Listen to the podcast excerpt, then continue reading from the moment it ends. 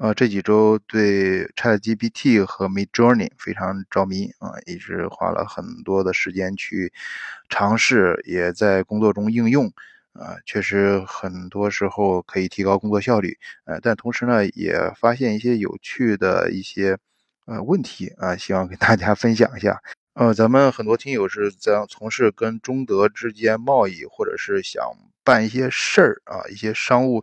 要出要首先要去沟通嘛，要写一些商务邮件。那会想大多数听友呃，大多数使用 ChatGPT 呢，第一个想用处理的事就帮你写邮件，尤其是跟老外沟通啊，它真的是各各个国家的语言你都可以，基本上啊，呃，我我试过各个国家语言，它确实写的都非常。嗯，非常的地道，它不是简单的像我们用百度翻译或者是用谷歌翻译那样的机械的翻译，它是你告诉他你想写什么样的内容要点，以及你想用什么样的语言风格啊，多长的长度啊，它都能够按照这个需需求，你就是需求提的越具体，它给你写出来的邮件也呃越丰满，也就是说它兼顾了。个性化和效率这两个本身在生产、提供产品和服务中，呃，都是相互矛盾的啊。你东西，哎，它可以同时做到，因为你这个，咱们很多朋友都有这方面的经验啊。你、你、你、你想要让别人给你服务非常的周到、非常的个性化，那肯定要用更多的时间。哎，呃，那你想要这个时间提上来，那人家的服务可能就比较的标准化的服务可能就快。哎，人家这个 ChatGPT 特点就是给你的服务可以个性化，哎，又非常的快速。呃，但是呢，首先是我跟一些很多经各个国家经销商沟通的时候，呃，有些邮件，呃，我会用 ChatGPT 去写啊，去去提提要求，呃，然后去写。但是我发现啊，其实有些啊，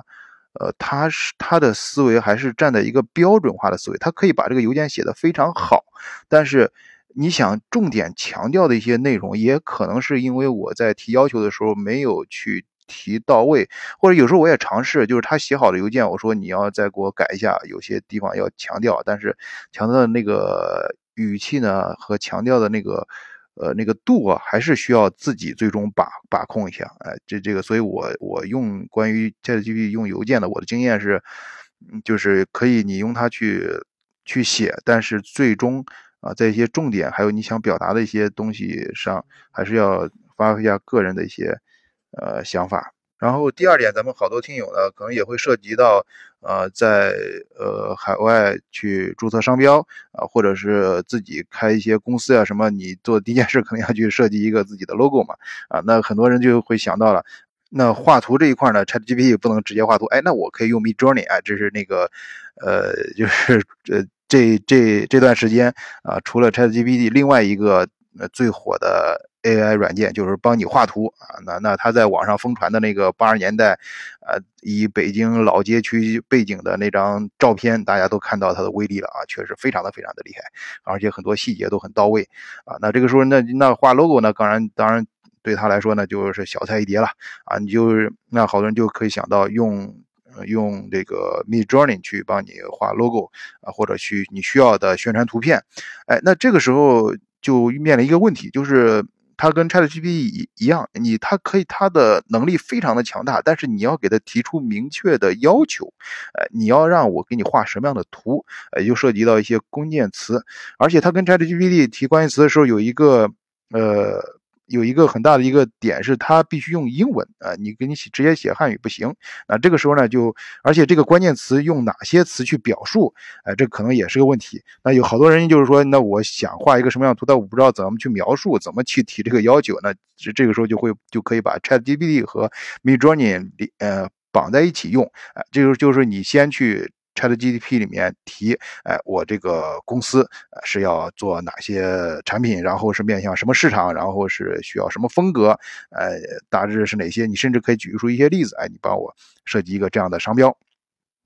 或者这样的一个产品图吧，啊，然后他。呃，就把这个呃这个语言就给你表达出来了，他会给你一个方案，给你是你要设计什么什么什么样子，呃呃一二三四五，你井井有条啊。但是呢，你觉得我这个东西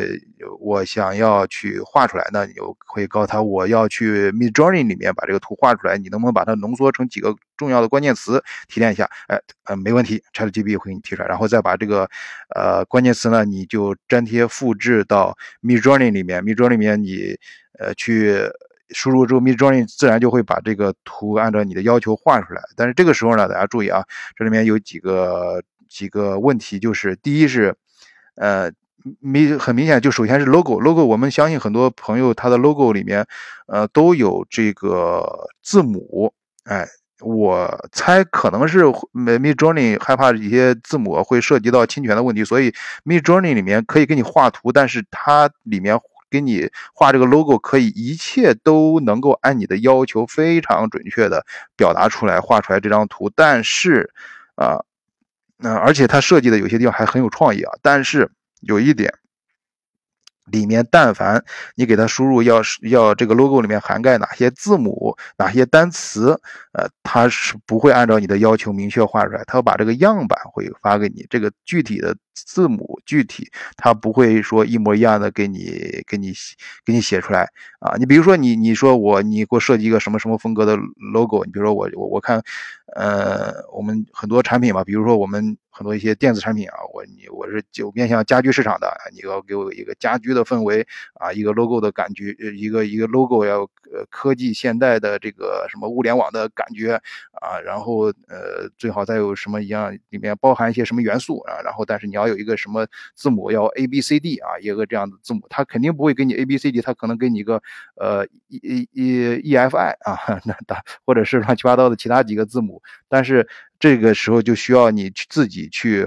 呃，把那个用另外的一些制图软件，把这个相关的地方的这个字母，哎，把它换成你想要的那个字母，哎，所以这块儿也是一个，呃，一个不不能说缺陷，因为他我我我理解他为什么不这样做啊，但但是就是说，呃，你可能需要你自己做一些补充啊，就是不能够达到，呃，完全达到你需要的地步。还有 Mid Journey 在画一些图的时候，呃，出一些人物图像啊。那那现在咱们肯定大家呃，就是去设计一些宣传图的时候，很注重交互性嘛。都有一个人真人在的时候，尤其是卖衣服啊、家家居产品的时候，有人在的时候，肯定肯定你这个人正在用这个东西，就就感觉就就更更有代入感吧。但是他。就是人这一块的话，他的手好像有些问题，他的去你会发现他最明显的，就其他方面有一些地方也有问题啊，但最明显的手会有问题，就是手手有时候手手指会多一个少一个，或者手形状或者胳膊粗细好像不太一样。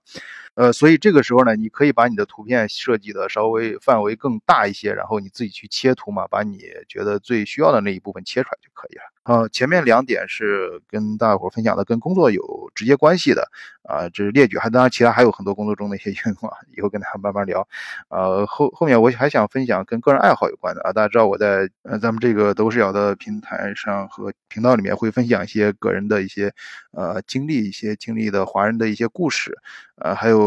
自己出差过程中的所见所闻，呃，有一些更。更个性化的、更深入的一些思考，那这个时候我觉得，呃，ChatGPT 就那甚至它这个是明显的发现一些错误啊，比如说很很典型的啊，我们那个呃，比如说很很多朋友嘛，比如说像现在有很多一些中国的一些高端的。呃，科技企业想在德国设一些点儿啊，那他以前呢，嗯，很自然我就直接选择汉堡或者是杜塞尔多夫这些地方，离港口物流比较近的。那现在他希望希望就是离科技、离这个高科技资源最丰、最呃最好的地方去去，产品尽量的往高高高科技这方面去走，那就想到像慕尼黑地区。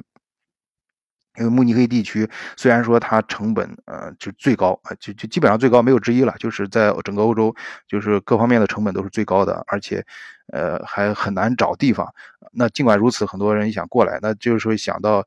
呃，到这个旁边呃慕尼黑。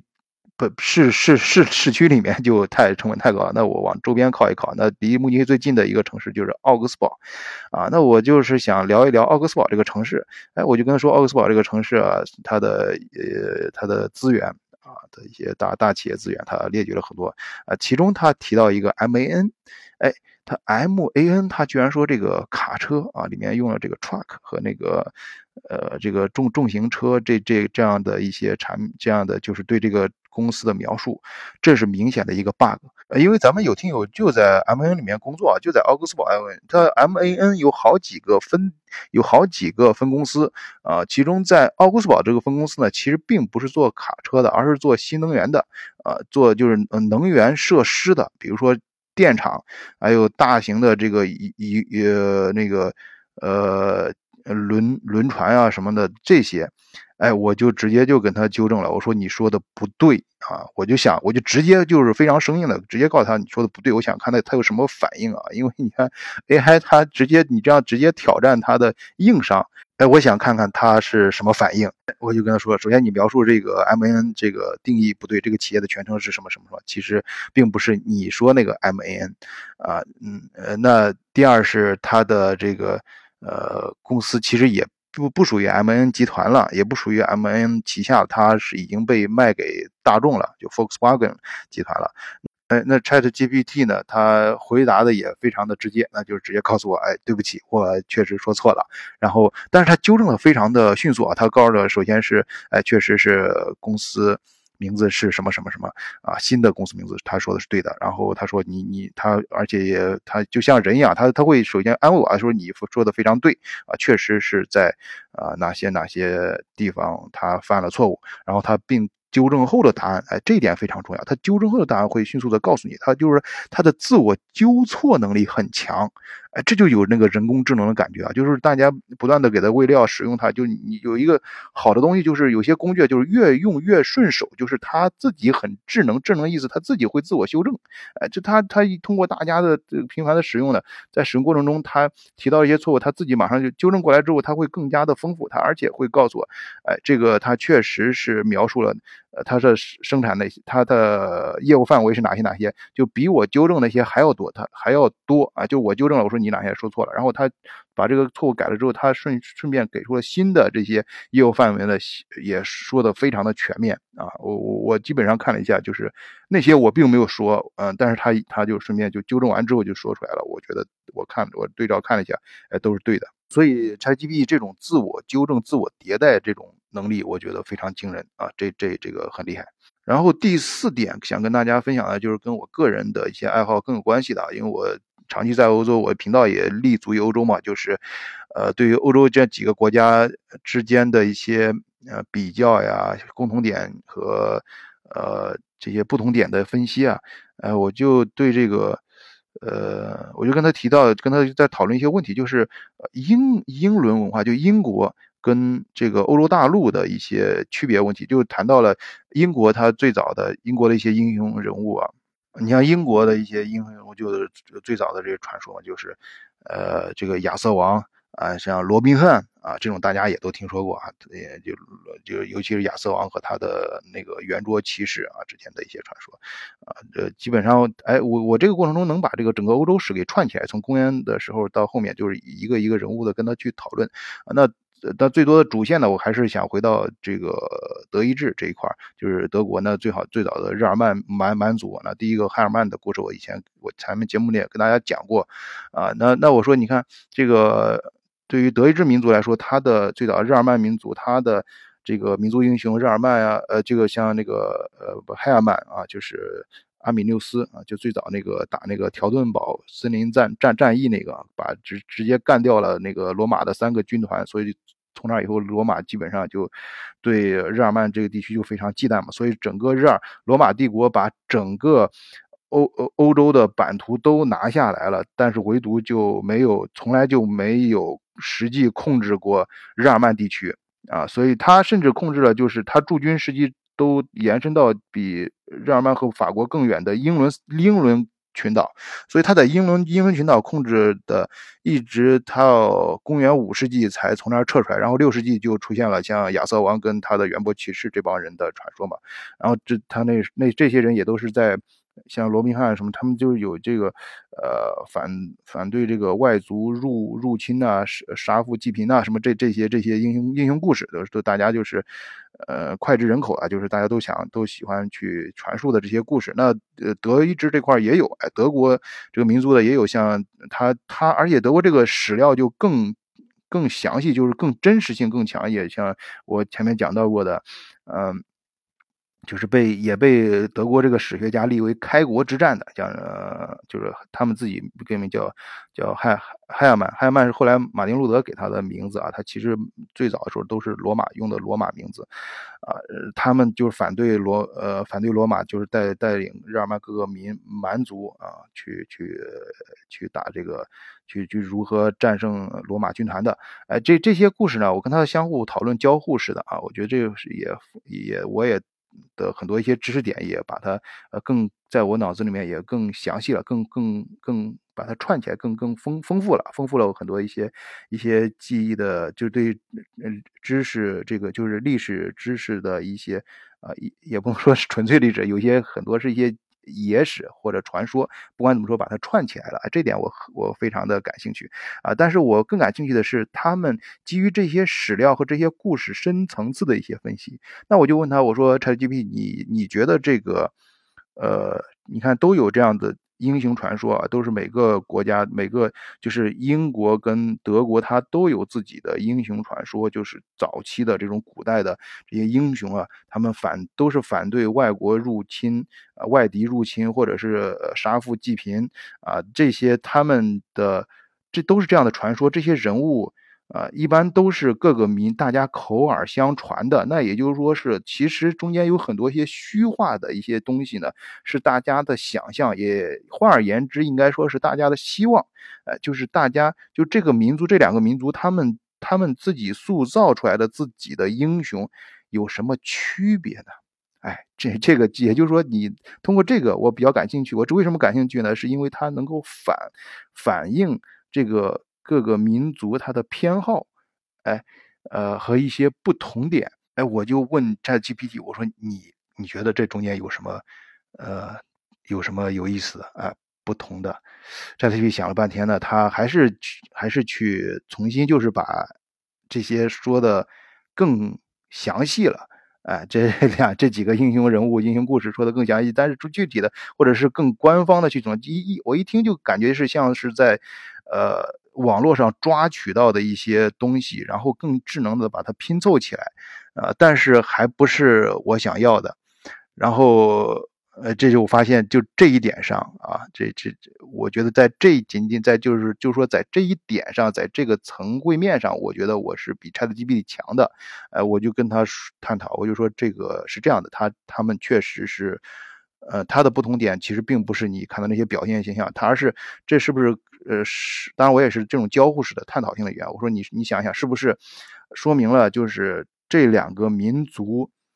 他们的？你看他们对英雄的结局是不一样的。你看，你看英国这些呃英国这些，你像亚瑟王啊和他的圆桌骑士，还有包括这个罗宾汉，还有后面的一些呃其他的一些英雄人物。呃，跟德国这个德意志民族这些日耳曼民族这些民族英雄啊，英他日日耳曼这些像我前面讲到过的，反复提到过开国之战这哥们儿海尔曼，还有后面的什么，还有更早的什么尼伯龙根之之歌呀，什么这些这些这远古神话这些人物，他们的结局就是英英国这些呢英雄人物，他们的结局往往是非常的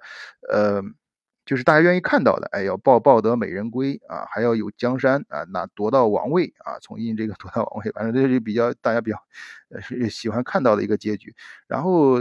而那个呃德意志和日耳曼民族这些他们的一些英雄人物，他们的结局往往比较悲壮，哎，就一般都是个人牺牲了啊，就是最后就是。呃，为了整个民族的团结，为了反对外敌入侵，当然，但是他们的事业成功了，但最后呢会传承下去啊。他更注重的是这种把这种精神的传递啊，整个民族好像是一代一代人能够接着把一个事儿干干成。但是本人要牺牲掉啊，本人往往结局就比较悲悲悲壮一些，呃，这这可能就不一样。哎，这个 ChatGPT 学得很快啊，他确实是这样，而且他总结完之后，我觉得他的语言就更到位啊，比我描述的更好啊。但是就是就是我说这个意思，所以他这这这一块上又反又反反映了我刚才说的他的自我学习和自我迭代能力太强了。而而且我认为我提到了一个很有创意的点和一个说法和一个很嗯，就是提到了不同点的关键点。关键这两个民族它的英雄人物的传说的不同点在哪儿？他他很快的能够攫取到这个精髓，然后他会用他自己的强强项把你这个关键点给创意点给放大，然后说的更加的丰满。那我想在以后在他在平台上，如果有人问到触及到这方面的问题，他会回答的就更深入。所以 Chat GPT 啊，跟包括 Mid Journey，我觉得他们厉害一点就是，它真的这种机器的自我学习，就是它出现，它感觉像一个新的物种一样。它和你人类之后，它它源自于你人类，但是它能够迅速从你人类上不断的接摄取营养。啊，在你这个，你好像就人这个大脑啊，人的这个创意和人的这个知识成了它一个土壤啊，它在你中间不断的吸收，在你成长出来，而且还能够呃截取到你的一些闪光点，然后还你在跟你的交往过程中，它会越来越强大，而可能啊，这个这个我可能说的比较悲观，人可能会变得越来越懒啊，当然这个呃。也不一定啊，有可能就有可能就是这种工具更先发达之后，人可能也会出现更高级的一些一些一些事儿吧。呃，总体呢，我还是想保持一个 乐观的那个希望啊。当然，最后也不想最结果太过太观光。今天就跟大家伙儿，呃，暂时聊到这儿，谢谢大家收听，再见。